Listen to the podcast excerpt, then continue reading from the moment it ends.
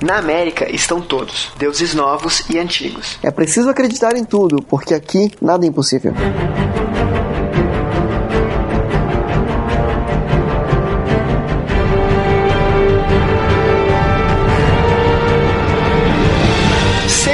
Todos muito bem-vindos ao Livrocast 32. Meu nome é Marcelo Zaniolo e você precisa acreditar em tudo. Do Cabuloso Cast, eu sou o Luciano Bibliotecário e eu serei um deus dos podcasts. Cara, quanta arrogância! Ou quanta ganância, melhor dizendo. é, eu tenho que me considerar alguma coisa.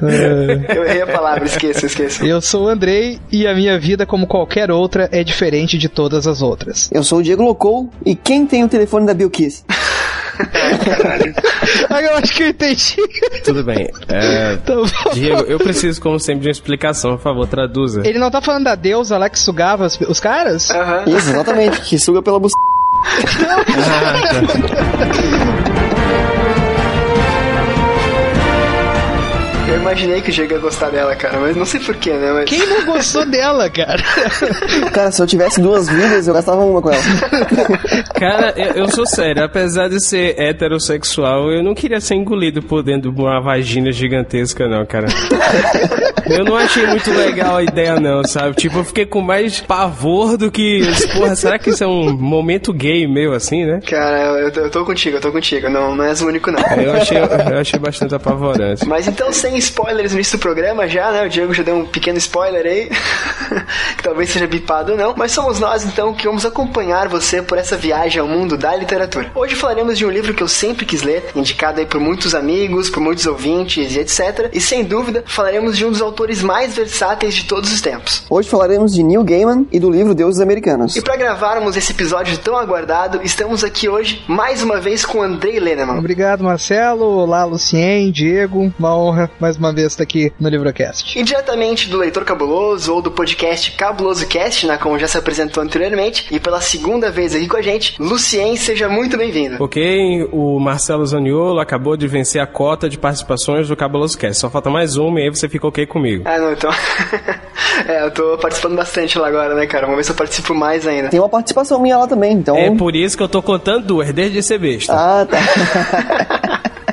Links aqui embaixo na postagem. Então hoje falaremos sobre quem é Neil Gaiman, de tudo que ele já fez, de como ele se tornou um grande escritor, do enredo de deuses americanos, personagens e muito mais. Logo depois dos comunicados.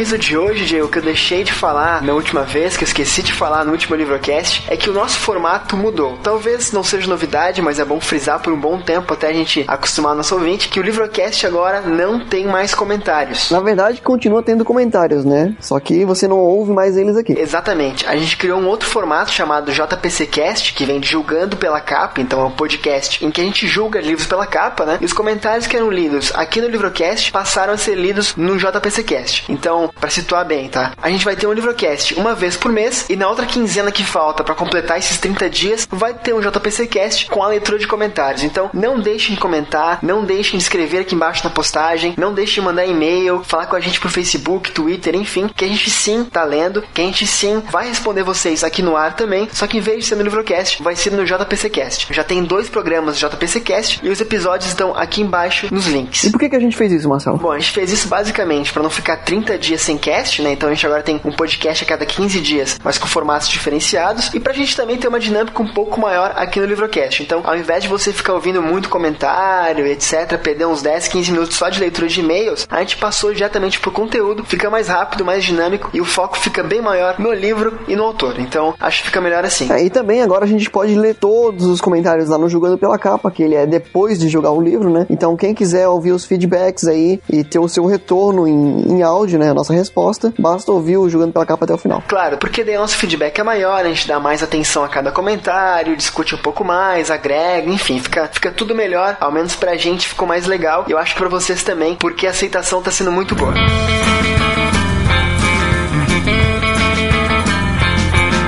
Mas, Diego, como é que se faz para entrar em contato com a gente? Então, Marcelo, para você ouvir o seu comentário lá no JPCcast, você pode comentar aqui no post, né? Ou mandar um e-mail para livrocast.locotopia.com.br. Lembrando que Locotopia se escreve com a letra K. Certo. E você pode também nos seguir no twitter.com barra livrocast e no barra locotopia para saber as novidades, enfim, para comentar algumas coisas com a gente, acompanhar as novas postagens e tudo mais, né? E também curtir as fanpages facebook.com barra livrocast e facebook.com barra locotopia.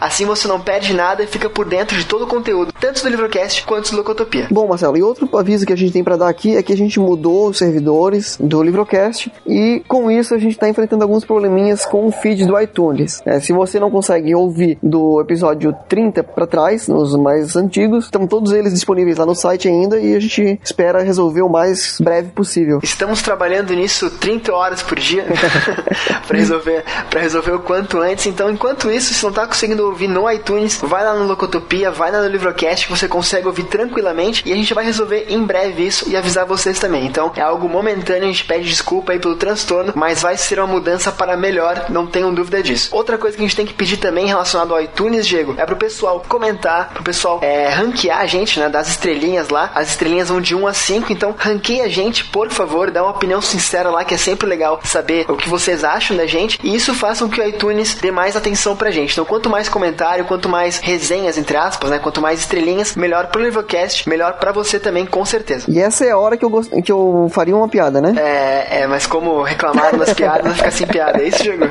É mais ou menos por aí. mas então, beleza, mais alguma coisa para ser comentada aqui, Diego? Não deixe de acessar loja.locotopia.com.br e ver os modelos de canecas que a gente tem lá, que está super bacana. São vários modelos, clica no link aqui embaixo ou digita loja.locotopia.com.br e confira. E vamos agora então para o Livrocast 32, Deuses Americanos.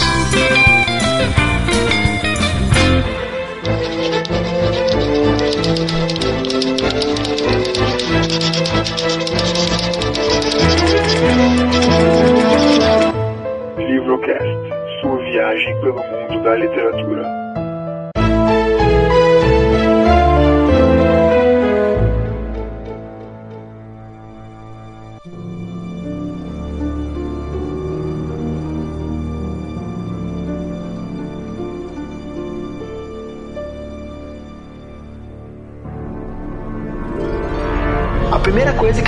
Falar do Neil Gaiman é que vocês precisam ver um discurso de formatura que ele fez em 2012. Se eu não me engano, foi pra uma turma uh, da faculdade de artes americana. Sabe qual faculdade que é, Diego? É University of the Arts. O que tem que ser feito é você pausar o cast agora, clicar no link aqui embaixo, ouvir esse discurso que tem mais ou menos 20 minutos, que eu te prometo que vai ser uma das melhores coisas que você vai ouvir na sua vida. Ou melhor, Marcelo, não, não precisa que pause não. A gente vai deixar o cast rolando aqui agora, 20 minutos de silêncio enquanto você assiste o vídeo. não, cara.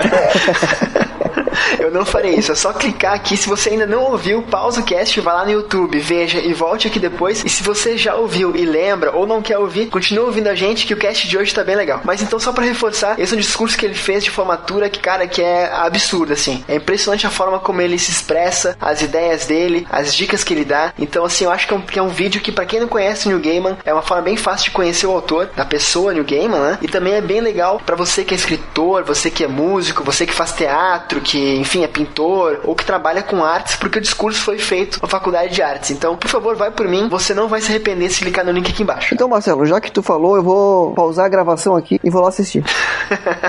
tu, tu nunca viu, né? Não, Tá certo, mas então vamos gravar antes e depois tu vai clicar no link, cara. Não vai se arrepender, eu tenho certeza disso.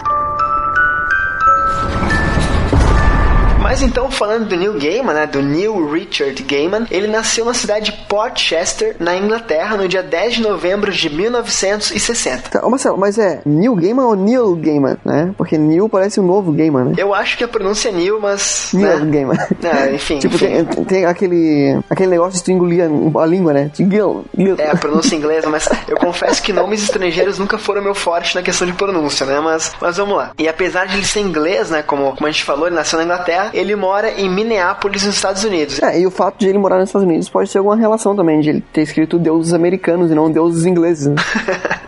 pode ser, pode ser, Diego. Mas então, é legal falar que o Gaiman descobriu desde cedo seu amor pela literatura, né? Por livros, pela leitura em si e por histórias. E como ele mesmo gosta de dizer, Diego, ele cresceu dentro de livrarias, bibliotecas e, enfim, cresceu rodeado por livros, né? Bom, e dentre os autores favoritos dele estão o C.S. Lewis, né? Que escreveu as Crônicas de Nárnia, o Tolkien, do Senhor dos Anéis, Hobbit, Silmarillion e tudo mais, e Edgar Allan Poe. E não é difícil adivinhar que ele sempre quis ser escritor, né? Já que ele era um, um bookworm. Exatamente. E apesar de ele gostar muito de ler, de gostar de, enfim, ter um contato com a literatura, como a gente mencionou até agora, é, é legal falar também que ele nunca fez nenhum curso superior. Deixar bem claro isso. É esquisito, né, Marcelo? Ele não fez nenhum curso superior, escreveu sobre deuses?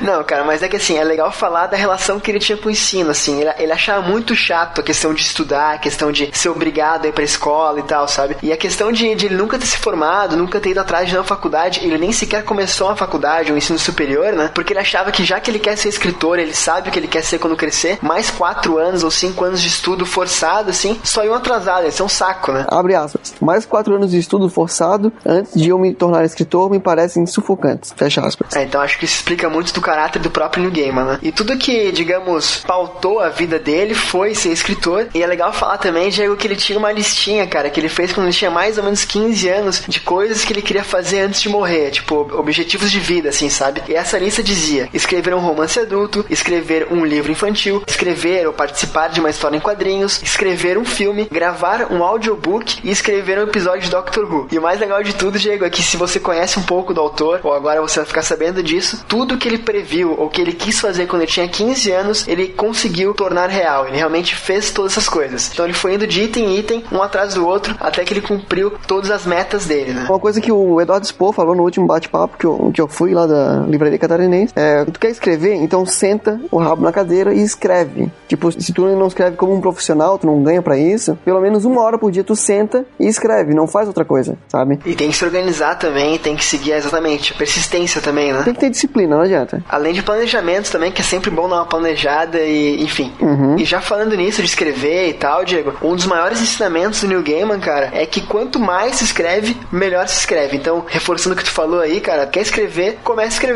Tu só vai escrever de fato quando tu realmente, né, pôr a caneta no papel ou abrir um Word e começar a digitar, porque é assim que tu vai desenvolver tua técnica e se teu sonho é ser escritor um dia, é assim que tu vai alcançar ele, ou chegar mais perto dele pelo menos, né? Mas já que nada é fácil nessa vida, né, Diego? O Neil Gaiman, ele foi rejeitado várias e várias vezes, foram muitos os editores que não aceitaram trabalhos dele. Então, já que ele tinha essa meta bem definida na cabeça dele, ele pensou, tá, o que eu posso fazer agora para aproximar do mundo literário, né? E daí ele resolveu escrever para jornais. E para deixar bem claro, Diego, e quem tá ouvindo a gente agora, ele não queria ser jornalista, ele não queria estudar para se formar, a gente falou que ele não fez na faculdade, né? O que ele queria basicamente era escrever, era melhorar na escrita dele, então ele ia ser pago basicamente para aprender escreveu para praticar mais e tal, né? E também ele queria se tornar, uh, digamos, conhecido, queria se aproximar de editores, queria, enfim, tornar o nome dele um pouco mais forte para que assim ele tivesse um pouco mais de facilidade ao tentar publicar alguma obra. Então, Marcelo, é, da mesma forma eu criei o Locutopia para aprender a escrever melhor e hoje estou escrevendo um livro, né? E eu também leio livros para poder, enfim, desenvolver a minha narrativa, né? Mas é exatamente isso, assim. De repente tu não pode dar um passo tão grande e chegar logo no teu objetivo, né? Mas tu pode ir se aproximando desse ponto, desse alvo, pouco a pouco,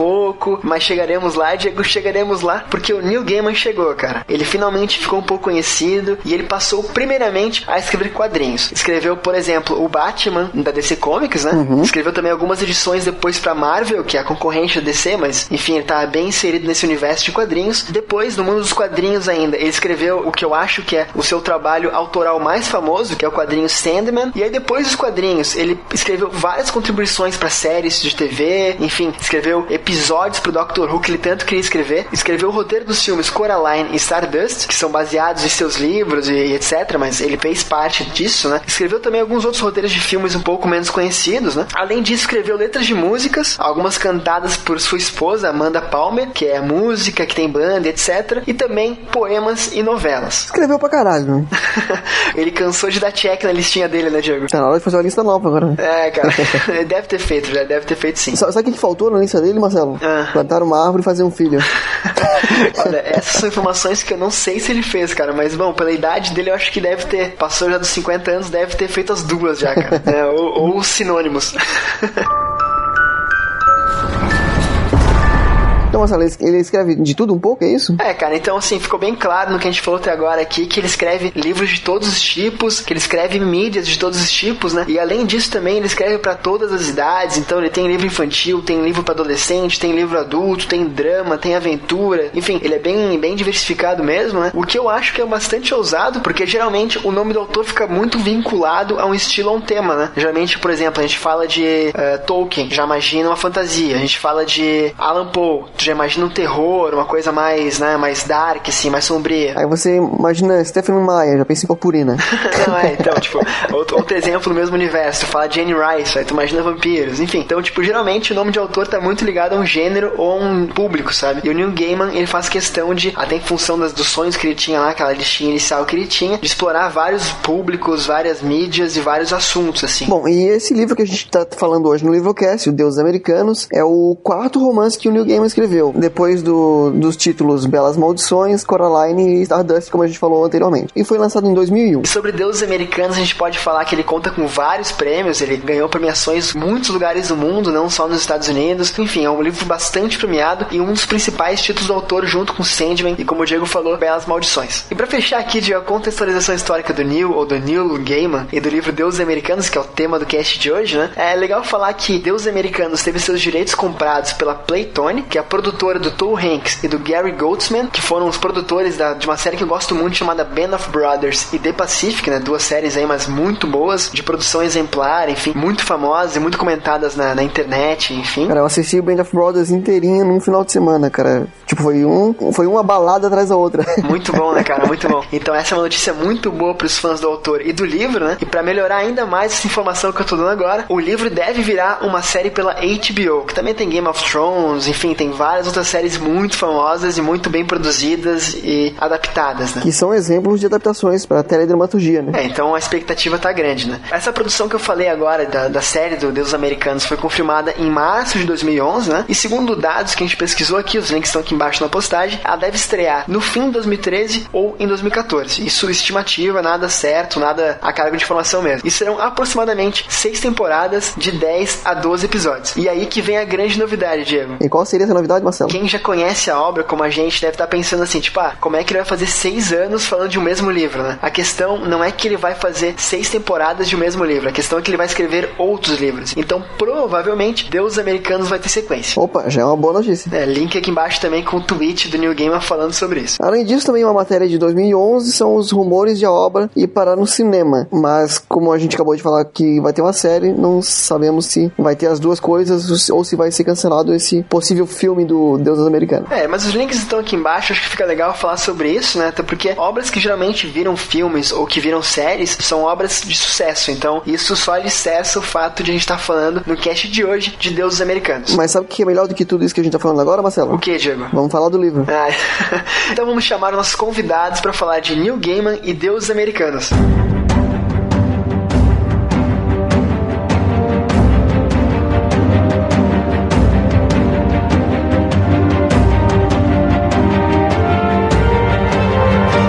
Antes de começar a falar de enredo, personagens, narrativa, eu tenho duas perguntas para fazer para vocês. Em primeiro lugar, eu queria saber é aonde ou quando vocês conheceram o Neil Gaiman, se foi no cinema, se foi em quadrinho, se foi em série, enfim, ou livro, né, provavelmente ditos. E também eu queria saber se vocês tinham uma real ideia do que, que vocês iam encontrar quando começassem a ler Deus Americanos. Sabiam certinho o que, que o livro trazia, qual era o conflito do livro, etc. Cara, assim, eu posso dizer que eu não conheço o Neil Gaiman, a gente nunca foi apresentado e tal, não tive essa oportunidade. Ai, então. ai. Você perguntou quando vocês conheceram. Eu conheci, nunca apertei a mão do cara. Eu gostaria muito lá de conhecer, bater um papo com ele, entendeu? Mostrar pra ele meu Nordeste English, né? Cara, eu só sei que o Diego foi roubado na cara de pau aqui hoje, cara. O Lucien pegou uma piada do Diego. É, fala agora assim, pô, então é, eu vou dar uma volta enquanto o Lucien faz umas piadas aí.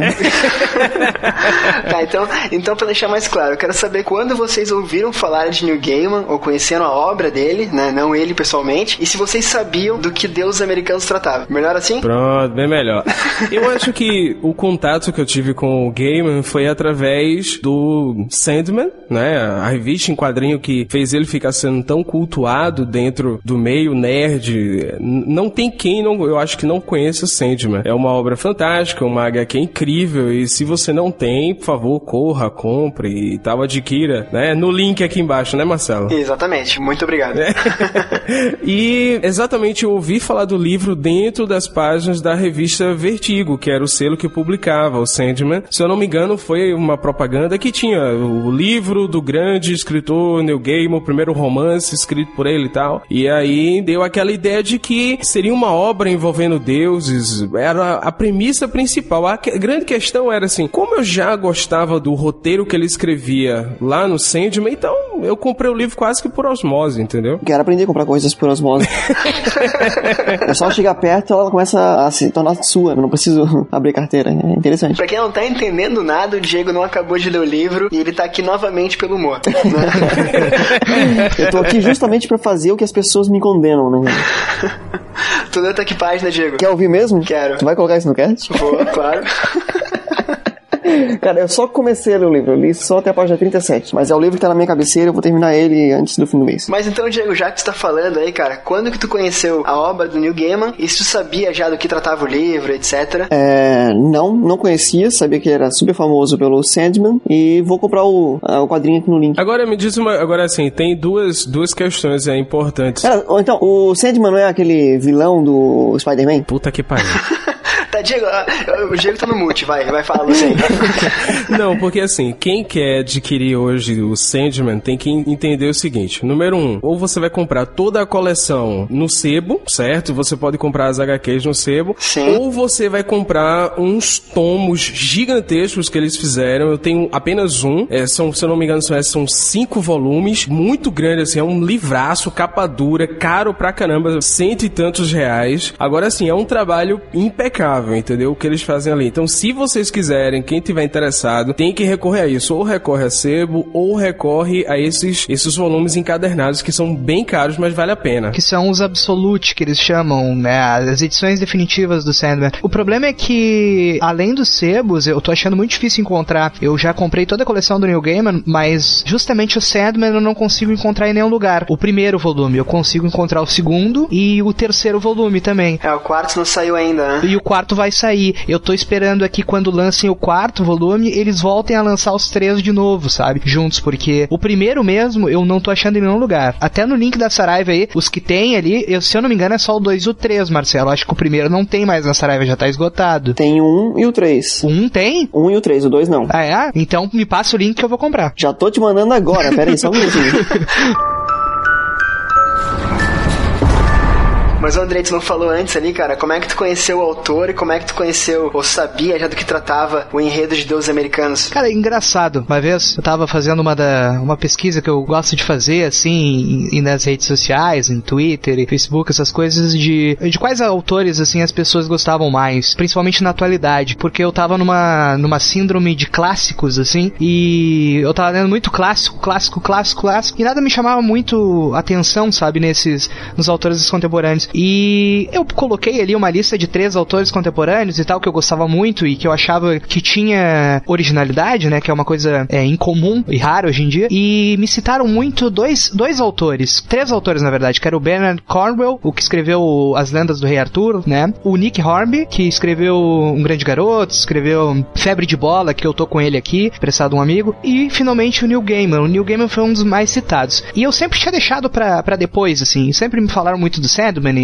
e, e, muito do Neil Gaiman mesmo, e eu sempre ia deixando para depois. Daí eu acabei vendo um episódio de Doctor Who que ele escreveu pra série, que era um episódio em que o, o, o personagem, o doutor, saía do universo, então aquilo me empolgou demais. Se, tipo, o universo tem um fim e eles saem do universo. Então eu fiquei fascinado só pelo argumento da história. Eu falei, bah, esse cara que escreveu esse episódio é genial, eu vou atrás dele. E daí, quando eu vi o nome do roteirista, era o Neil Gaiman. Então eu comprei o primeiro livro dele, que é o que é uma coisa que eu gosto muito de ler, que é contos, né? Que é um livro de contos que é o Coisas Frágeis. Foi o primeiro livro que eu comprei dele. E comecei a ler. Eu acho que a partir do segundo conto eu já estava apaixonado pela literatura dele. É o conto dos meses. Os meses se reúnem ao redor de uma fogueira e começam a contar histórias. É, é maravilhoso, assim. É, é algo que eu daria um braço para ter escrito, sabe? E daí ali eu comprei toda a coleção dele. Eu nem pestenejei. Foi, foi direto. Comprei toda a coleção. E daí finalmente, logo depois do Coisas Frágeis, eu comecei a ler Os Deuses Americanos. Eu sabia mais ou menos, assim, a história. Até porque tu pode julgar já pela capa o que, que a história vai contar. São deuses, né? É o nome do livro, né? É, é o nome do livro. Mas eu sempre fui surpreendido. Acho que eu fui surpreendido desde o começo, desde a primeira frase do Deuses Americanos eu fui surpreendido e finalmente eu encontrei um escritor contemporâneo que me fascinasse tanto. É, então assim, vamos por partes, né? Eu também ouvi falar muito dele de Sandman, etc, mas eu tive contato com ele através de um livro dele, Belas Maldições, que ele escreveu com Terry Pratchett, acho que é o nome do cara, mas é muito bom, é mais uma comédia, assim, meio tipo Douglas Adams, assim, e, e só depois eu fui indicado por pessoas, ouvintes, amigos, para ler o Deuses Americanos. Eu sou muito fã de mitologia, assim, e quando eu falava de mitologia grega em rede social ou pessoalmente, né, o pessoal, cara, tu tem que ler New Gaiman, tem que ler Deuses Americanos. Então, foi assim que conheci o autor. E eu fiz essa pergunta para vocês de se conheciam ou não a história do Deuses Americanos, porque assim, até antes de eu começar a ler, eu perguntei pro Andrei do que se tratava a história e ele falou: ah, são de deuses, deuses novos e deuses antigos. E eu perguntei para outras pessoas também e era sempre uma resposta meio evasiva, assim, meio vazia, sabe? E até a própria sinopse do livro, que a, a minha, pelo menos, né, tá aqui embaixo tem um link com a sinopse do meu livro, né, que eu fiz uma, um post no Locotopia, se quiser dar uma olhadinha. Mas o, a sinopse ela também é bem vazia, ela é bem neutra, ela tem um trecho do livro que não conta muita coisa, então eu comecei a ler sem saber nada, assim. Lógico, deuses, né? Trata de deuses, americanos passam na, nos Estados Unidos e tal, mas além disso, nada. Então fiz questão de puxar esse papo pra cá, porque assim, você que tá ouvindo a gente agora, se quiser parar o cast, comprar o livro e ler o livro depois voltar a ouvir, fica à vontade, né? Você com certeza será surpreendido, assim como todos nós fomos. Agora, se você quiser ir até o fim, talvez a gente vai esmiuçar um pouco mais a história aqui. Não vai contar nada que vai acabar com a experiência de leitura, não vai ter spoiler, nada gritante. Mas só pelo fato de estender um pouco a obra, de dar uma esclarecida, como eu já falei, no enredo, talvez a surpresa seja menor, assim. Então, não sei até que ponto isso pode abalar ou não a leitura, né? É.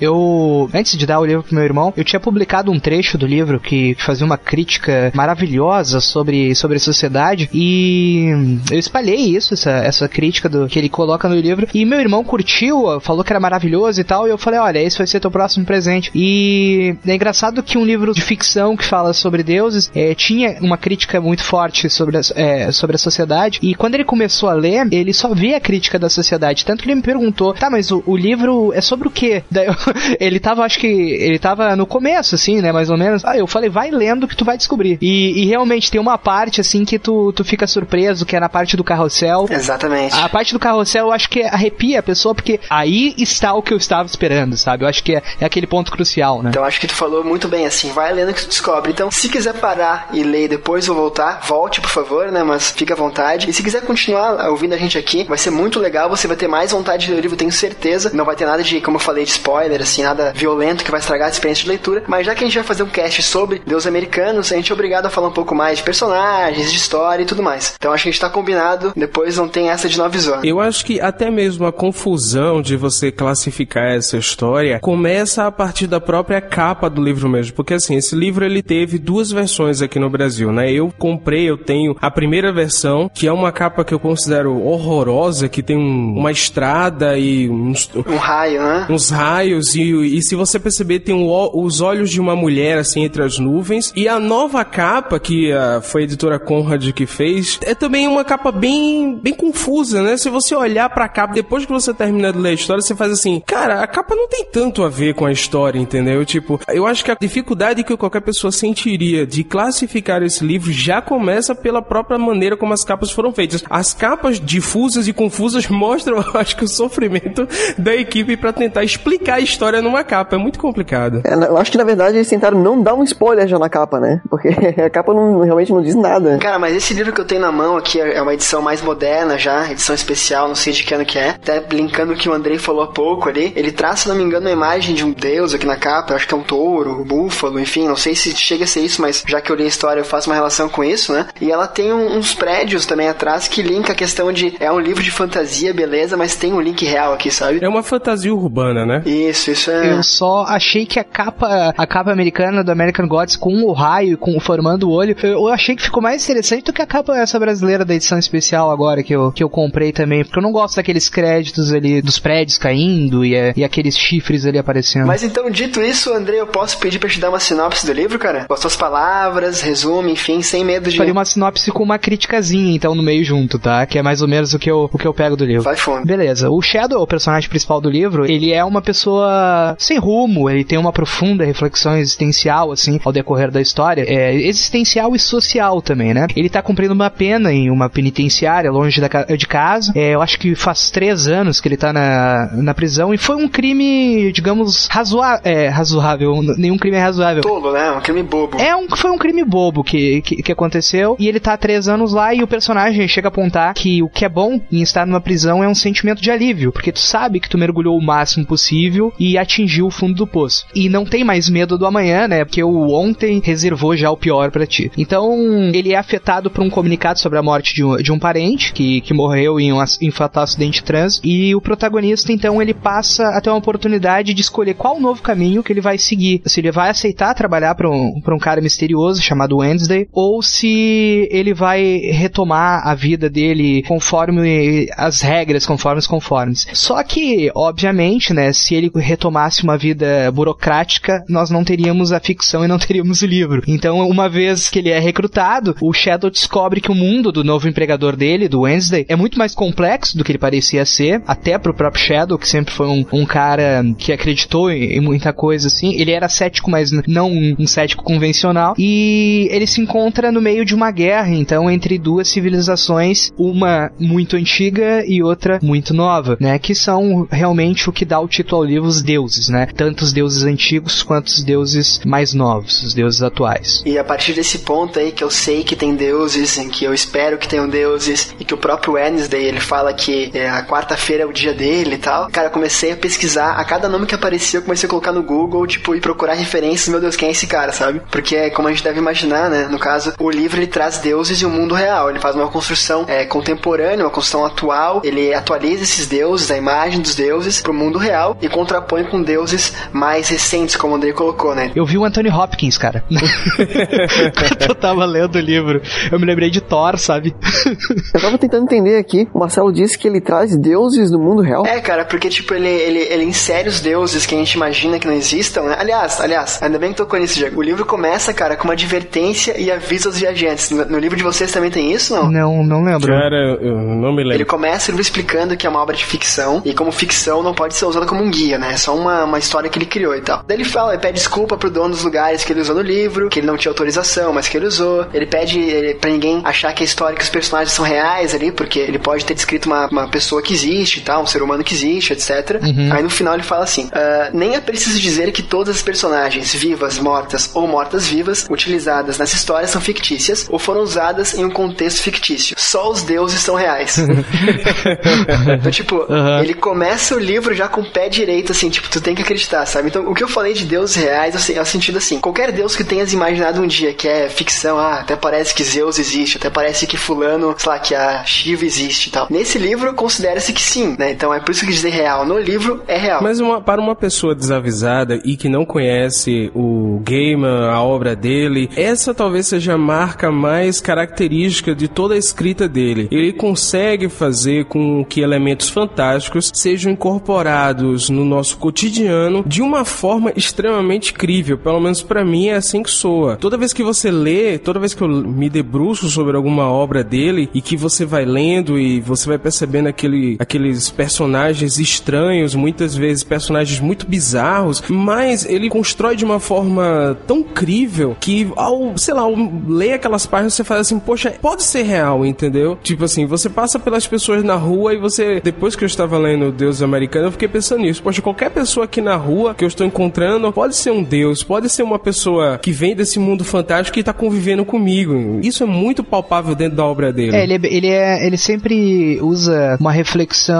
acerca dos nossos sentimentos quanto, a, quanto a, aos fatores da vida, né? Eu vejo até nos quadrinhos, assim, sobre ele, ele investe muito em infância e, e, e morte, ele trata muito sobre a morte, e diferentes fatores, assim, e ele sempre fala com, com, uma elegância sobre isso, e é realmente o que tu tá pensando, é os sentimentos que tu, tu possui quanto aquilo. E ele escreve muito bem também, né? Porque ele tem uma narrativa que, assim, eu acho que nem é questão de forma, assim, tem coisas que eu faria diferente do texto dele, mas, né, eu sou um perfeccionista. Ah, o que importa nele, cara, é o conteúdo. Ele escreve muito bem, a forma de colocar a palavra. É uma narrativa que te prende, assim. Até eu achei, eu não sei se o livro de vocês é assim, volta a frisar isso. Mas o meu livro, ele tem capítulos muito grandes, a página é branca, então aquela página que dizem que dá sono e tal. E, cara, eu não conseguia parar de ler, assim, sabe? Eu começava um capítulo que tinha, sei lá, 20 páginas, sei lá, chutando o número aqui que eu não sei o número de páginas do capítulo. E eu li assim, beleza, vai, vai, vai, vai. Digo isso porque, assim, eu trabalho, geralmente leio um pouco no trabalho. Aí eu vou pra academia e leio um pouco na academia, assim vai. Então, eu leio em doses homeopáticas, digamos, né? E isso era uma barreira para mim, mas não, o cara escreve tão bem que eu me sinto, cara, era, era um impulso de não conseguir soltar o livro, assim, sabe? Então, tem que frisar isso. Em outro ponto, nessa questão de trazer realidade pros livros, a impressão que eu tenho, acho que todo bom autor tem que ter isso, e o Gaiman tem de sobra, ele parece entender de tudo, desde a autópsia, desde frio, desde as cidades que ele descreve, tudo que ele cria é muito bem embasado, assim, sabe? Então, acho que esse é um grande mérito da narrativa dele, assim. Sendo bem polêmico, para mim, o Gaiman, ele é o Dan Brown com estilo e elegância britânica, entendeu? Porque enquanto o Dan Brown ele fica repetindo as coisas, os métodos, as como se fosse uma pequena fórmula, o Gaiman eu não sei como esse cara consegue fazer isso, mas a cada história parece que esse cara tá muito melhor do que a anterior e parece que consegue expandir ainda mais o universo que ele parece você sente que ele tá escrevendo dentro do mesmo universo, mas ao, à medida que você vai lendo as outras obras dele, você sente que ali é o Neil Gaiman tá ali dentro, ele tá escrevendo ali, entendeu? E ele tá ampliando mais, mais ainda esse universo incrível que ele criou. O cara é muito foda. Ele tem uma assinatura, né? Isso. Sendo que não é uma assinatura como a do Dan Brown, que você vai pegando pontos, ah, agora vai ter que ter isso. Não, agora ele também, porque, tipo assim, todo o livro do Dan Brown, pelo menos a, a trilogia Robert Langdon, sempre começa com alguém morrendo. Sempre assim, entendeu? Então o Gaiman não. Ele tem uma marca, ele tem um estilo, você sente que é ele ali escrevendo, porém, é incrível. Eu não sei como esse cara consegue fazer isso, cara. Enfim. Esse livro começa, tu imagina de deuses. Não, o primeiro personagem que é descrito é o protagonista, lógico, mas é um prisioneiro, um cara que tá preso, que ele cometeu um crime, tá pagando a pena dele. Então, tipo, ele desvirtua toda a imagem que tu tem do livro, assim, sabe? Ele até estabelece no começo esse fator do, do personagem preso, uma questão. É, quando que nós procuramos ter fé em alguma coisa? Quando nós nos levamos a acreditar em algo? Quando nós estamos tudo no fundo do poço. É ali nesse momento em que tu olha para alguma coisa. Que a fé serve como bengala, né? Que a fé serve como bengala, exatamente. E qual é o fundo do poço pro protagonista? É exatamente ele tá numa prisão por um crime tão tolo, sabe? É quando ele perde toda a vida que ele pensava que ele teria lá fora, ele perde aquilo. O que que ele faz? Ele se recorre à única pessoa que está ali para apoiar ele naquela hora, que seria uma divindade, sabe? Então acho que tem esse fator dele começar dentro de uma prisão, justamente é, fazendo essa analogia com a questão de quando tu tá no fundo do poço, tu se recorre a alguma coisa maior, e foi isso que Shadow se recorreu no caso. É, muito, muito bom. E eu ia, eu não quero entrar em méritos assim, peço desculpas até para quem se ofender, mas Tá desculpado, cara. Tá. Não, é que eu já tô pedindo antecipadamente, porque o Neil Gaiman tem uma coisa que o Dan Brown não tem, é talento, sabe? e, e, e o Gaiman, ele tem uma coisa que sempre me fascinou em, em escritores, que é, eles fazem geralmente uma escrita, eles trazem coisas novas para ti, detalhadamente, mas ao mesmo tempo que eles estão fazendo a história que eles querem passar, ao mesmo tempo eles te trazem detalhes sobre, sobre banalidades, sobre outro, outros tipos de cultura, e eles colocam pensamentos dele no livro. Isso me chama muita atenção. Quando um autor, ele não tá ali para só vender a trama de mistério, é, é uma coisa razoável, etc. Ou ele quer ligar o mundo real de uma forma superficial na trama para servir como romance ou uma trama aventuresca pro personagem. É como o Dan Brown faz. Mas ele quer passar uma mensagem. Ele geralmente ele quer é, escrever sobre algo que ele pensa. Então, e ele usa a literatura para isso. Isso me agrada muito. Eu geralmente eu pego trechos do livro e coloco de lado assim para mim mesmo. E tem um trecho que ele fala, inclusive, os Estados Unidos têm investido sua religião, assim como sua ética, em sólidas ações lucrativas. O país adotou a posição inexpugnável de ser uma nação abençoada porque merece ser abençoada. E seus filhos, seja quais forem as outras teologias que possam assumir ou desrespeitar,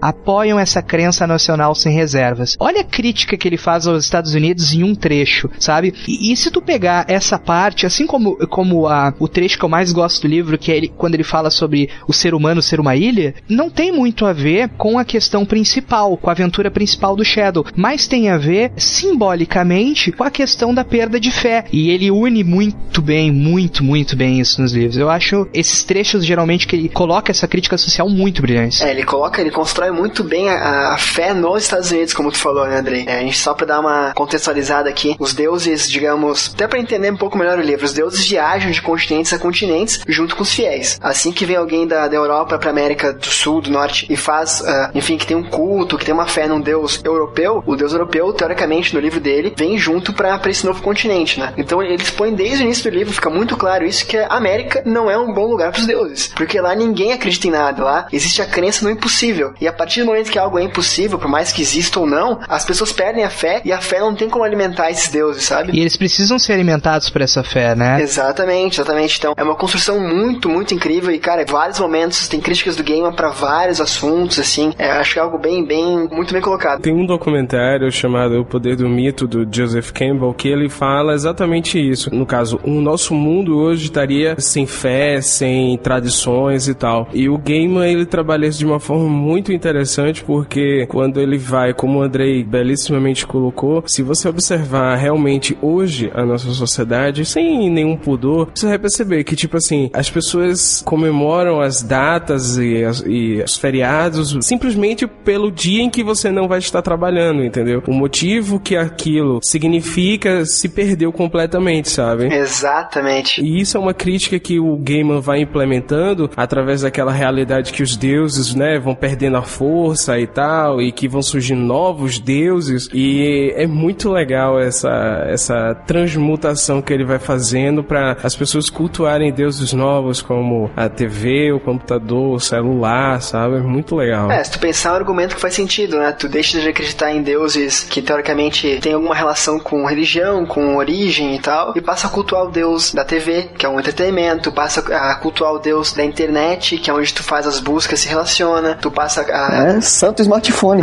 então, é, é, por aí, cara. A telefonia também, e faz sentido. É uma, é uma, apesar de ser algo fantasioso, uma fantasia urbana, como tu colocou antes, do sim, é um enredo que originalmente faz sentido, né? Não, e a cidade, a cidade de interior que ele, que o Wednesday manda o, o Shadow em um determinado momento, por que, que é uma cidade de interior? Lakeside, né? Lakeside, isso. Inclusive eu quero morar lá, porque eu adorei a construção da cidade. Eu também, cara, eu também.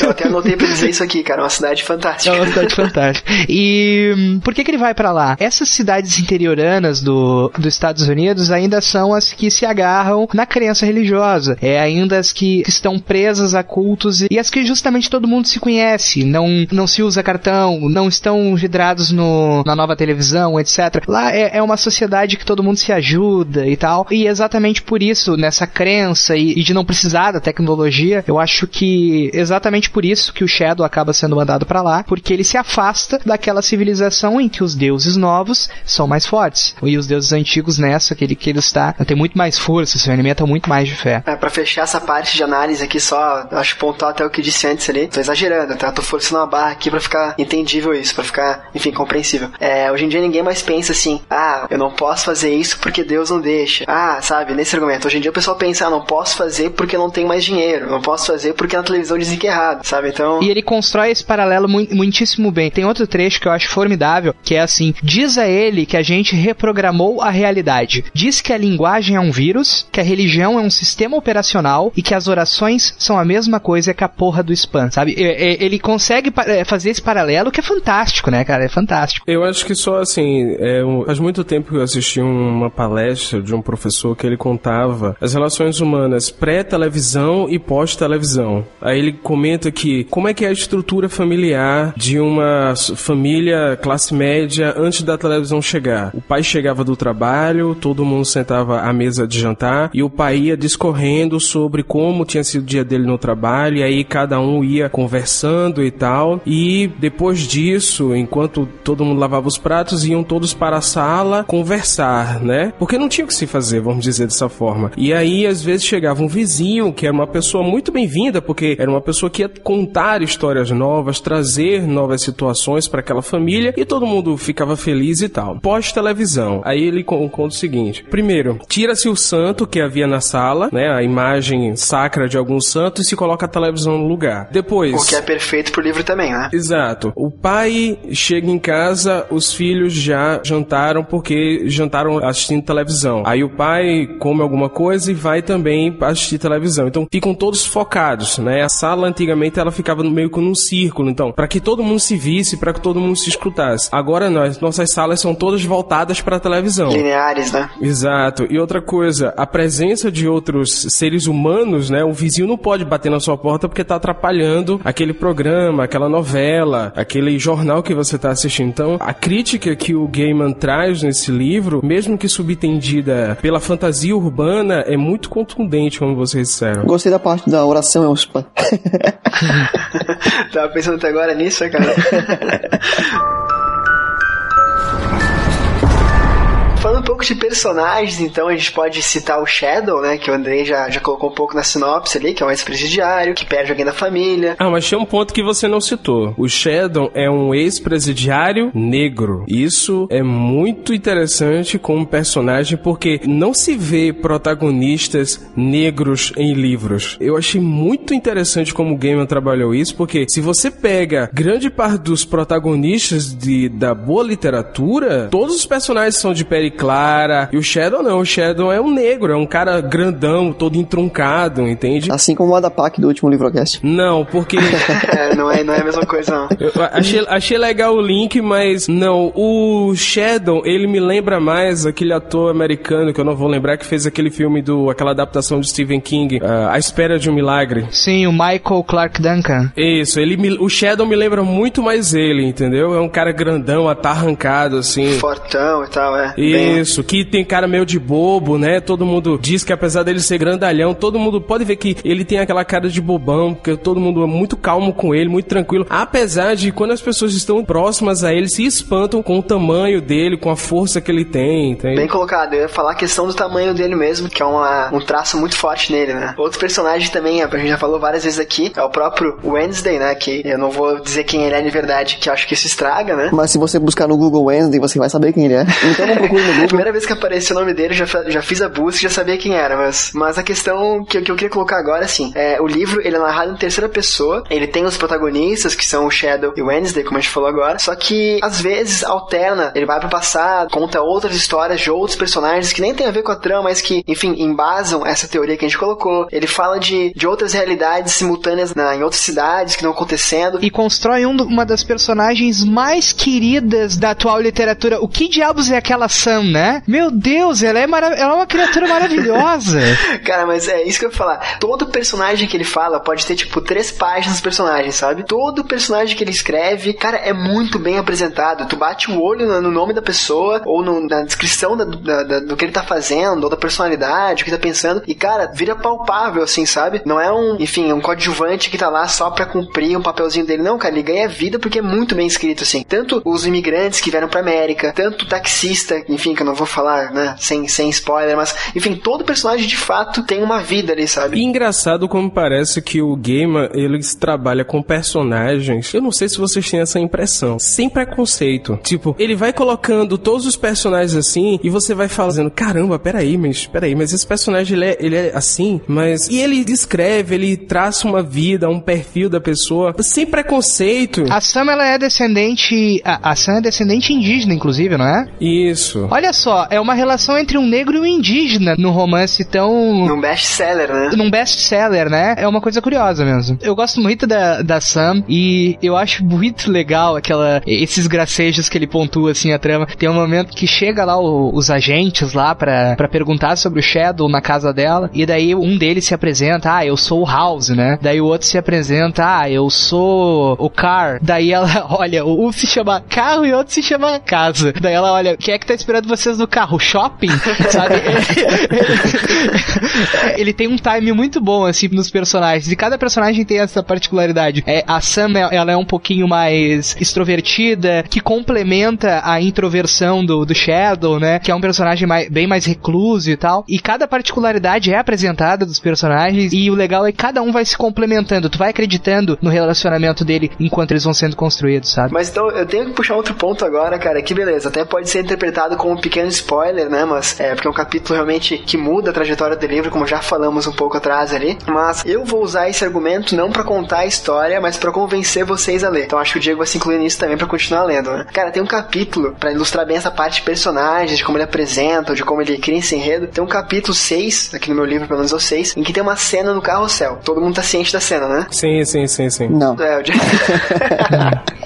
Mas vai ficar curioso, Diego. O modo como ele descreve os deuses, cara, é uma coisa fantástica. De tu ver, tipo, uma, duas, três, quatro, cinco mil figuras no mesmo instante. Cara, isso é algo assim que eu não. Eu, assim, beleza, eu já li muito de mitologia grega, já vi muitas adaptações, já vi filmes, já li livros de mitologia. E, cara, a adaptação que ele faz de todos os tempos, de toda a existência daqueles deuses, naquele segundo, cara, é algo assim. Tu acredita nos deuses, sabe? Eu não sei vocês, mas quando, quando o Shadow se vê no carrossel e ele volta a ser criança ali naquele momento, eu voltei a ser criança também. Eu me senti uma criança, um, um guri de 8 anos que tinha, que tinha acabado de ver aquelas cenas passando na minha frente e tal. É, esse dom que ele tem para construir um cenário na tua frente é, é um dom raro. Poucos têm. Exatamente, cara, ele cria muito bem o cenário, ele cria muito bem a história, os personagens são muito vivos, é perfeito, cara, para virar série, assim, é só que eu posso dizer porque eu quero muito ver a série desse livro, cara. E outra, talvez para mim é um ponto mais mais incrível dele, é o ponto, pronto, é o ponto em que eu invejo realmente o que ele faz.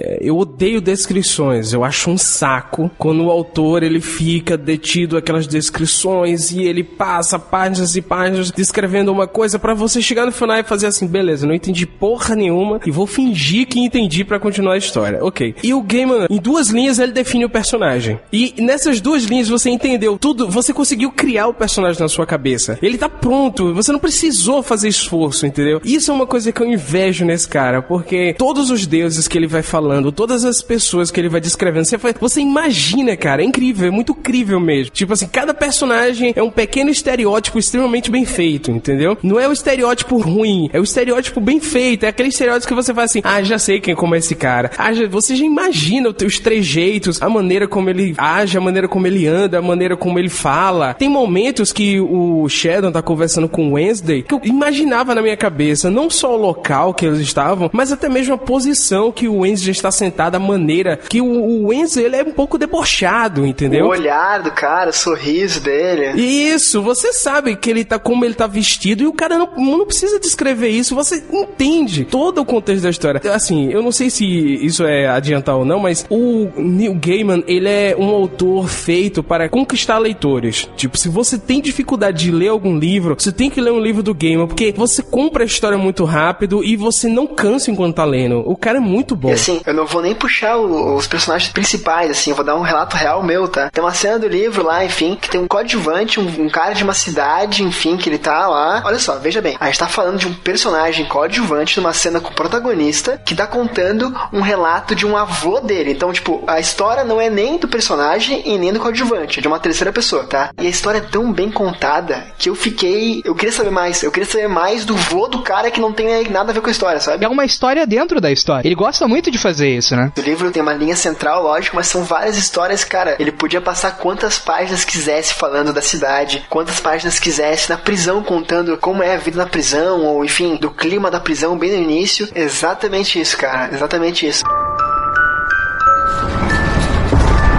E sobre a narrativa do livro ainda, assim, né? Agora pulando um pouco mais pra a, a, forma como eu vejo a história de modo geral, assim. Tem até um outro amigo nosso que não pôde gravar com a gente hoje, mas foi convidado, o Raffer. Inclusive, é, eu comprei o livro, eu nem cheguei a ler, emprestei pra ele ler, ele devorou o livro e não deu tempo pra eu ler. Ah, então, o, o Raffer, ele falou comigo, cara, uma frase que eu não tinha pensado e quando ele falou fez muito sentido pra mim, assim. É, talvez pareça algo muito nerd pro New Gaiman, né? Mas também o New Gaiman já é um pouco nerd por si mesmo, né? Mas que a narrativa do New Gaiman, cara, é meio que um RPG, assim. Porque tem momento, beleza, ele apresenta o personagem, tem cena de que ele compra roupa, tem cena que ele come, tem cena que ele dorme. Aí tem cena que ele passa por provações, que ele cresce, que ele vai desenvolvendo essa crença dele, que ele, ele é ajudado. É tudo um contexto muito grande, cara. É tudo muito planejado, é muito ligado. Ele tem várias construções de jogo mesmo, assim, de RPG, sabe? Seja carta, seja dado, seja jogo de computador, videogame, enfim. É uma narrativa muito densa, assim. Pronto. Aí eu vou entrar num ponto que eu vou discordar da grande maioria e eu vou dizer o seguinte: o Deus Americanos, para mim, não é um dos melhores livros que o Gamer escreveu. Tem essas metáforas todas que a gente comentou? Tem. Tem personagens interessantes? Tem. Tem uma série de elementos positivos. Porém, eu acho que tem certas partes que o livro se estendeu demais. Eu acho que tem pontos ali que mereciam uma enxugada. Tem capítulos ali que o Gaiman deveria ter jogado para um livro de seleção de contos dele. Eu acho que ele criou um, ele quis mostrar que ele era capaz de escrever um romance. Por exemplo, exemplo, como o Eduardo Spohr, né? O primeiro livro dele é um calhamaço, uma porrada. O Deus Americanos é, uma, é um calhamaço gigantesco, porque é folha branca, as letras são muito pequenas. Então eu não considero o Deus Americanos o melhor livro dele. Para mim, o melhor livro dele, pelo menos de minhas leituras, foi O Lugar Nenhum. Ali sim, ele enxugou direitinho, ele tem um editor que disse: olha, tira isso, coloca isso, deixa isso aqui, chupa esse capítulo, enfim, chupa. Chupa é foda, né? Gay pra caramba. É, o... é, mas eu vou usar a palavra certa, né? Enxuga o capítulo, então assim, Deus Americanos para mim tem pontos que eles se estendeu demais, é como aquele programa que vocês comentaram sobre a J.K. Rowling, né? Tem momentos, cara, que dá vontade de jogar o Harry Potter pela janela, porque puta que pariu, tem momentos que a Rowling, ela descreve coisas, traz histórias, cria personagens que você faz, porra, corta esse capítulo e enxuga esse livro, entendeu? É, o Deus Americanos eu acho, eu li duas vezes, foi uma obra que eu tive que repetir a leitura, porque eu percebi que tinham várias camadas no livro, então eu li a primeira, eu disse, não, essa aqui foi uma leitura ingênua, eu preciso me aprofundar nessa leitura, mas ele, o, o livro tem esses problemas para mim. Cara, eu não vou discordar de ti, eu entendo tudo que tu falou, eu concordo contigo, até falei do capítulo grande, da letra pequena, da página branca e tal, até falei agora de que ele se estende muito, podia até aumentar mais, né, mas que ele conta histórias de pessoas que não tem nada a ver com a história, como eu comentei agora. Pronto, por exemplo, só pra citar um exemplo, Marcelo, desculpa te interromper. Só pra citar um exemplo, tinha necessidade do Shadow ficar preso naquela história daquelas crianças desaparecidas? Se você para pra pensar, olha pro contexto geral da história. Aquele momento não tinha tanta interferência. A psique do Shadow já tinha sido traçada, eu já tinha gostado dele, eu já sabia quem ele era, e ele passa praticamente, se não me engano, são vários capítulos ali presos naquela cidade. Então, assim, se você não lê o livro, você não faz a mínima ideia do que eu tô falando, então isso não é um spoiler, pode ficar tranquilo. Eu gosto do capítulo, né? eu, eu gosto, não, pela, não pela, por traçar, né, mas é porque... Isso, mas é como eu tô dizendo, Andrei, é, eu não estou dizendo que o capítulo é mal escrito, eu estou dizendo que se você retirasse, você ia ter um livro mais conciso e uma história muito mais objetiva. Mas, como o Marcelo disse, você não deixa de consumir o capítulo, praticamente você come o capítulo, entendeu? A maneira como o Gaiman escreve faz isso, é um, é, são capítulos rápidos, você vence muito rápido, mas a questão é, quando eu analisei a história, eu fiz, hum, será que tinha necessidade realmente de estar aqui? Um editor mais, é, mais severo, né, ele eh, realmente mandaria o Gaiman cortar o capítulo. Mas eu, eu fiquei com a impressão de que, assim como eu, o Gaiman, ele ficou com uma questão assim de, nossa, eu adorei tanto aquela cidade e escrever sobre os personagens daquela cidade que eu quero voltar lá de alguma forma. Por isso, Exatamente, certo, mas tudo bem. Daí ele volta, daí ele, ele, ele continua com a história daquelas pessoas. Eu acho que foi mais ou menos isso, sabe? Mas concordo com o Lucien também. E eu, como leitor, eu concordo com o Lucien, concordo com vocês, mas eu, como leitor, cara, eu queria ler mais, sabe? Acabou o livro, eu queria mais história. Até a gente falou ali atrás na contextualização que vai ter uma continuação, provavelmente, né? Mas assim, eu queria ler mais, cara. Eu não importei disso porque eu sabia que no final do livro eu ia sentir falta de tão bem escrito que é, de tão bem contado que é. Esses conflitos menores, beleza, podia ser tirado, podia ser um conto, enfim. Mas eu não, eu como leitor, cara, não, não senti falta, sabe? E eu, como ouvinte, achei que esse trecho da conversa é um trecho que também, se tivesse um editor muito bom, podia ter cortado fora, que não ganhou nada. Achei chato pra caramba. you Mas então, já que a gente tá falando mais do que o próprio livro se propõe a falar de si mesmo, né? Será que eu fui claro? É, eu queria puxar aqui uma conclusão final de cada um de vocês, é, falar outros pontos talvez que a gente não tenha falado, retomar alguns, enfim. É, deve ser lido, não deve, por quem, enfim, fique à vontade. Como o Marcelo falou lá no começo, né? Tipo, ah, se você quiser parar agora o, de ouvir o cast e ir na livraria comprar o livro, é, eu vou dizer, não minhas conclusões finais, mas minhas conclusões já in, iniciais com, com o livro. É, você não precisa nem ler o livro inteiro, você vai lá, pega ele na livraria, lê as três primeiras páginas, se apaixona e volta pra ouvir o cast. Porque o início dele já é sensacional, assim, já, ele já me ganhou, eu já sei que eu vou ler ele inteiro correndo também. Tanto que, assim, o que acontece no começo já, nessas três primeiras páginas, como eu falei, eu sintetizei, e, assim, eu vou sempre lendo o livro e contando pra minha esposa. E nessas três primeiras páginas ela já quase chorou com a síntese do, do começo do livro, sabe? É, é de arrepiar, cara. Eu acho que até nessas três páginas aí que tu falou, Diego, já dá pra destacar bem do que nós estamos falando aqui hoje, né? De construção, de personagem. Tu já consegue pegar muito, assim, do, do, do que, que vai ser, não sei, né? Porque eu não li o livro todo, mas ali já me traz uma pegada muito forte do livro. É uma surpresa, é, são surpresas ímpares, né? Nas páginas pares não tem, mas nas ímpares sempre tem uma surpresa. Ai, ai. É, assim, é, é uma coisa muito incrível de, de página sim, página não, cara. Então, de página em página ele começa é, a te conquistar e dar um ritmo pra leitura bem bacana. Então, assim, eu acho que se a pessoa ela gosta de leitura, ela já deve ter lido Gaiman em algum momento da vida dela, ou já deve estar sabendo quem, de quem a gente tá falando. Então, fica aí o convite a pessoa procurar Sandman. Procure o apêndice, né, de Deuses Americanos, o Coisas Frágeis, que em vários capítulos daquele, daquela seleção de contos que o Gaiman faz, tem determinados pontos, assim, de personagens que você faz, caramba, seria ótimo se esse personagem estivesse dentro do Deuses Americanos, entendeu? Ou seja, é um excelente personagem para compor o universo de Deuses Americanos. É um livro extenso, grosso pra caramba. É, é uma cacetada que o Neil Gaiman quis entregar logo de bandeja como o primeiro romance dele. Apesar de eu saber que não foi o primeiro livro que ele escreveu, mas foi o primeiro romance oficial que ele assinou e escreveu. Então, eu acho assim, eu acho uma obra incrível, a maneira como ele descreve personagem, entendeu? E minhas considerações finais vão dedicadas ao Dan Brown. Dan Brown, vai ler game e aprender a escrever. É? Obrigado, Luciane. Ah, eu queria concluir então com o trecho da obra que apaixonou meu irmão, apaixonou minha colega e tal, e muitas pessoas pelo Gaiman. E ele também reflete muito o que eu penso, assim. Não sei se eu concordo com absolutamente cada palavra disso, mas é muito do que eu penso tá aqui. Eu acho que esse expressar de sentimentos do Gaiman é maravilhoso e eu adorei esse, eu queria ler esse trecho aqui. É, nenhum homem proclamou Dawn é uma ilha, e ele estava errado. Se nós não fôssemos ilhas, estaríamos perdidos, afogados nas tragédias dos outros. Nós nos isolamos, uma palavra que significa, literalmente, lembre-se, ser transformado em ilha, da tragédia dos outros por nossa natureza de ilha e pelo desenho pela forma repetitiva das histórias. O desenho não muda. Havia um ser humano que nasceu, cresceu e então, por causa de uma coisa ou outra, morreu. Pronto. É possível preencher as lacunas com base em sua própria experiência, tão sem originalidade como qualquer outro conto, tão único como qualquer outra vida. Vidas são flocos de neve, formando figuras que já vimos antes, tão parecidos uns com os outros quanto ervilhas em uma vagem. E você já notou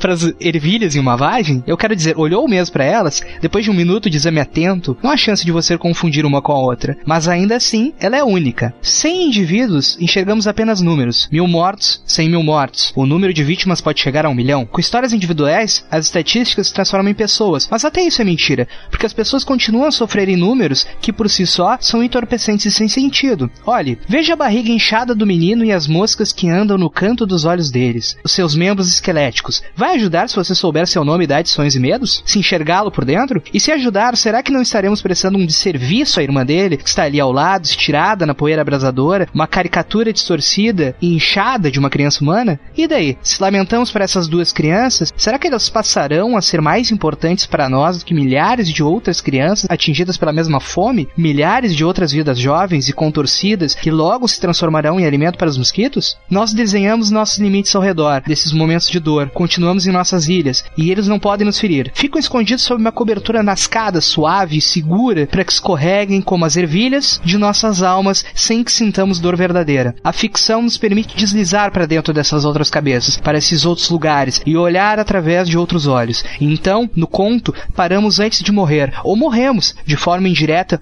ou sem prejuízo, e no mundo, além do conto, viramos a página ou fechamos o livro e terminamos de viver nossa vida. Uma vida que, como qualquer outra, é diferente de todas. Cara, muito. Porra, edificante. Edificante pra combinar com os edifícios na capa do game, cara. Cara, eu, eu, eu confesso que neste momento eu estou me sentindo um merda. É, imagina eu que nem falei minha conclusão final ainda, cara, né? Mas. Agora te ferrou, meu Deus do céu. Marcelo. Faz melhor agora, te Não, mas ferra, não vai nada melhor não, mas cara, o que eu tenho pra falar desse livro só que leiam, né, assim, um outro comentário só que eu posso fazer também sobre esse livro, acho que eu comentei com o Diego sobre isso, talvez o Andrei também, que é meu vizinho aqui, esteja um pouco mais inteirado. É, cara, eu não conheci esse livro, eu tô pra ler há muito tempo, como eu falei na introdução do cast, é, eu tava muito esperançoso, expectativa muito alta e foi sanada completamente, assim, eu fui surpreendido, inclusive, pelo livro. Só que eu tinha uma ideia de um romance, cara, um tempão atrás, que tratava com mitologia grega, de trazer esses deuses pro mundo real, algo mais como ele fez, cara. E quando eu comecei a ler, eu falei com o Diego, cara, o Neil Gaiman é um filho da p... Desculpa o vocabulário, mas é para ressaltar a minha. Que realmente, não que eu quero me comparar com ele, eu jamais escrevi um livro que nem esse, assim. Eu conheço minhas limitações e tal. Mas, cara, ele escreveu, assim como o Andrei falou, que ele daria um braço para escrever aquele conto do A Vez de Outubro. Eu, cara, daria dois braços para ter escrito esse livro, sabe? Que é um livro, assim, que ele mexe com, cara, tudo que eu já gostei na minha vida, assim. Mitologia, a questão de personagens bem construídos, que eu admiro muito em qualquer livro. A questão de é, laços com a realidade, que eu também busco em qualquer leitura que eu faça. Então, é um livro que, como o Lucien falou, eu vou ter que ler outras vezes, não sei se agora, depois, porque ele tem camadas, ele é um livro que ele pode ser mero entretenimento, como tantas outras obras que a gente já falou aqui no Livrocast, mas ele tem um cunho reflexivo ou crítico muito, muito bom, muito profundo, realmente, muito é, é legal de tu ver tudo isso. Tem coisas, inclusive, no cast aqui que eu não tinha pensado, que vocês falaram e me facilitou, assim, uma, me aguçou um, olha, cara, ele quis dizer isso, aquela parte que é sensacional, sabe? Então, assim, cara, o que eu posso dizer para concluir é que esse livro, enfim, cara, não vou dizer que vai ser o livro favorito de vocês, mas é um livro que vocês têm que ter na estante de vocês, que vocês têm que ter lido, assim, e sei lá, Gaiman escreva a continuação, saia logo série ou filme ou o que for que, que seja por vir aí, que é uma obra que eu gostei demais, assim. Pra encerrar o cast de hoje, Andrei, cara, muito obrigado novamente. Tuas opiniões sempre são muito profundas. E deixa o espaço aí da mensagem final, teu jabá, o Clique Filmes. Fique à vontade. Obrigado, Marcelo, o Lucien também, o, que eu conheci hoje, o Diego. É, cara, é, pra mim é sempre uma honra participar do, do Livrocast porque tu encontra outras pessoas que estão interessadas na literatura quanto, quanto você, sabe? Então, não dá para entender quando, quando as pessoas querem guardar opiniões para si ou arrogância de outros, porque é tão prazeroso de dividir o que tu acha sobre uma obra com outras pessoas e somar, sabe, é, é, questões que tu não, tu não esperava compreender, como eu vi hoje com o Lucien, com, contigo. É, eu acho todo esse debate sempre. Achei justo excluir a minha pessoa, mas não. Obrigado pela piada, Diego. eu acho que, que isso é sempre legal, assim, e é o que mais me atrai sempre em podcasts, que é o tu melhorar o, o, o teu debate pro futuro, tu pensar em coisas que tu não teria pensado. Eu acho que por isso que eu gosto tanto de, de crítica e, e por isso que eu escrevo sobre cinema e etc. Então eu, eu posso falar para vocês que, que tem o meu blog clickfilms.blogspot.com, que é onde eu escrevo crítica de filme. Ele, ele tá se profissionalizando, então ele vai virar só .com a partir de um futuro próximo, acho que mês que vem, provavelmente. E eu tenho também meu site de crônicas, que é o inclits.wordpress.com. Vocês podem também entrar e, enfim, obrigado aí por todos, o Diego, o Lucien, o Marcelo, e espero voltar para próximos aí. Links aqui embaixo na postagem, cara, de novo, obrigado, de verdade. E agora, Lucien, sua vez e seu jabá, cara, novamente, é, até comento com o Diego às vezes, que é um prazer enorme gravar contigo, até fica segunda vez só, né? A gente vai gravar muito mais contigo, cara, espero que a gente tenha mais oportunidade agora nos próximos meses, enfim, que é, pra quem não sabe, Lucien também é podcaster, né? Cara, assim, antes do jabá, duas considerações. Número um, se eu fosse homossexual, eu dava pro gamer, entendeu? Eu faço isso Somos dois, somos dois. São só dois, cara, porque eu não. Mas se fosse homossexual, cara. Fica no é, segunda consideração é que eu, eu acho que eu lembrei. O Andrei, ele foi aquele que gravou o cast do Bukowski, não foi com vocês? Exatamente. Então, Andrei, muito obrigado. Você me fez chorar no final do programa, entendeu? Então, agora foi que a, a, eu lembrei da voz e lembrei da maneira como ele falou, eu lembrei que, porra, você me fez chorar naquele final. E, bem, eu só tenho a agradecer ao Marcelo, ao Diego, ao Andrei aqui. Muito obrigado, galera, pelo convite. Eu acho que o Livrocast é um podcast que deveria ser diário, não é nem semanal, é diário. Acho que vocês deveriam, mas não tem como, né? A gente ler um livro por dia seria bom. ler um livro, editar e gravar ah, por seria, dia. Seria né? muito bom, cara. seria bom, mas é impossível. Mesmo que a gente ganhasse dinheiro, mas é impossível. E assim, eu sempre sou a favor de que nem a propaganda da Coca-Cola, quanto mais podcasts literários, melhor. Então, pode colocar Livrocast na minha timeline que eu sempre vou estar compartilhando, retweetando. Vocês são espetaculares e muito obrigado por ter me chamado para falar de um autor que eu gosto tanto, de um livro, de um dos livros que eu mais amo, do trabalho que o Gaiman tem. E eu faço o convite, se você não leu nada do Gaiman, leia Deus Americanos, leia Coisas Frágeis, depois leia Lugar lugar nenhum, depois vá atrás de Sandman e fique ciente que o Gaiman ele tem várias camadas, entende? É, muito obrigado, galera, e espero realmente novos convites e nos vemos no, em outros programas. Cara, esse episódio ficou fantástico, cara. Pô, muito obrigado a todo mundo aí, obrigado pelas piadinhas iniciais, Diego. Foi o que eu pude fazer. Mas então, beleza, gente. Espero que vocês do outro lado também tenham gostado. Quem continuou com a gente até o final, né? Espero que vocês se motivem a ler e leiam, porque vale realmente muito a pena. O livro que é Nerdcast de hoje fica por aqui. Tenham todos uma ótima semana e até o próximo episódio.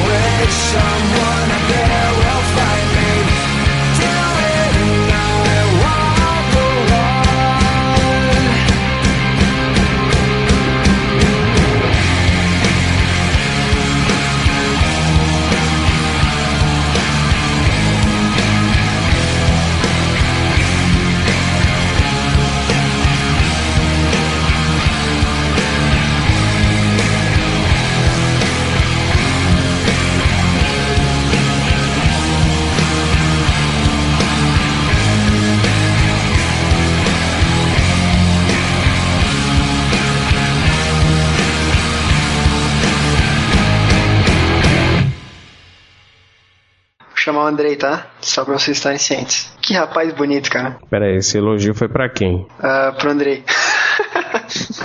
O que, que é? Daí seu Andrei, tranquilo? Tô falando de mim aí já. Que tão um rapaz bonito, cara. Apareceu tua foto aqui, pô, que rapaz bonito. Meu Deus do céu, Marcelo. é a mesma foto de antes ainda, né? Não tô falando. Não, não troquei, é que o Marcelo ele gosta de me elogiar assim seguidamente, sabe? Deixa eu apresentar então. O Diego já conhece o Andrei, né? Aham. No outro lado da linha, o Lucien. Ok? Apertando as mãos virtuais. A voz do Andrei me lembra a voz do Ovelha. Do Ovelha. Quem é a ovelha? É um cara muito fofinho. Depois eu te mostro quem é, tu vai. Ele gravou. Deve ser um cara bonito, então, né? Deve? Hum, Caraca, tá muito gay esse episódio, né? Nem começou, mas tá gay pra caralho. Porque o Marcelo já disse que o André é bonito. Agora o Andrei tá dizendo que o Ovelha é bonito. Pô, que é muita viadagem no Não, eu tô cast só. que o ovelha deve ser bonito por causa da minha voz, né? E tal, que vocês estão dizendo que é parecido. Andrei, continuou gay, Cara, cara. você- Continuou gay. Eu vou trocar o nome do episódio pra, sei lá, gay É, pronto. Coisa- Excelente. Rainbow Agora, Cast. um detalhe. se- quando você trocar pra gay cash, aí você me avisa que eu desconecto, entendeu? Eu tô fora dessa porra, essa gravação. Mas é é do New Gamer, né? Então, já começou a piada ruim. Puta merda. Cara, por que, que eu não tô. Por que, que eu não tô gravando isso? Eu já cara? tô. Se quiser, o áudio tá aqui. Tá que pariu. Eu não, Cara, eu vou aceitar. eu não perco nada, cara. Eu não perco nada.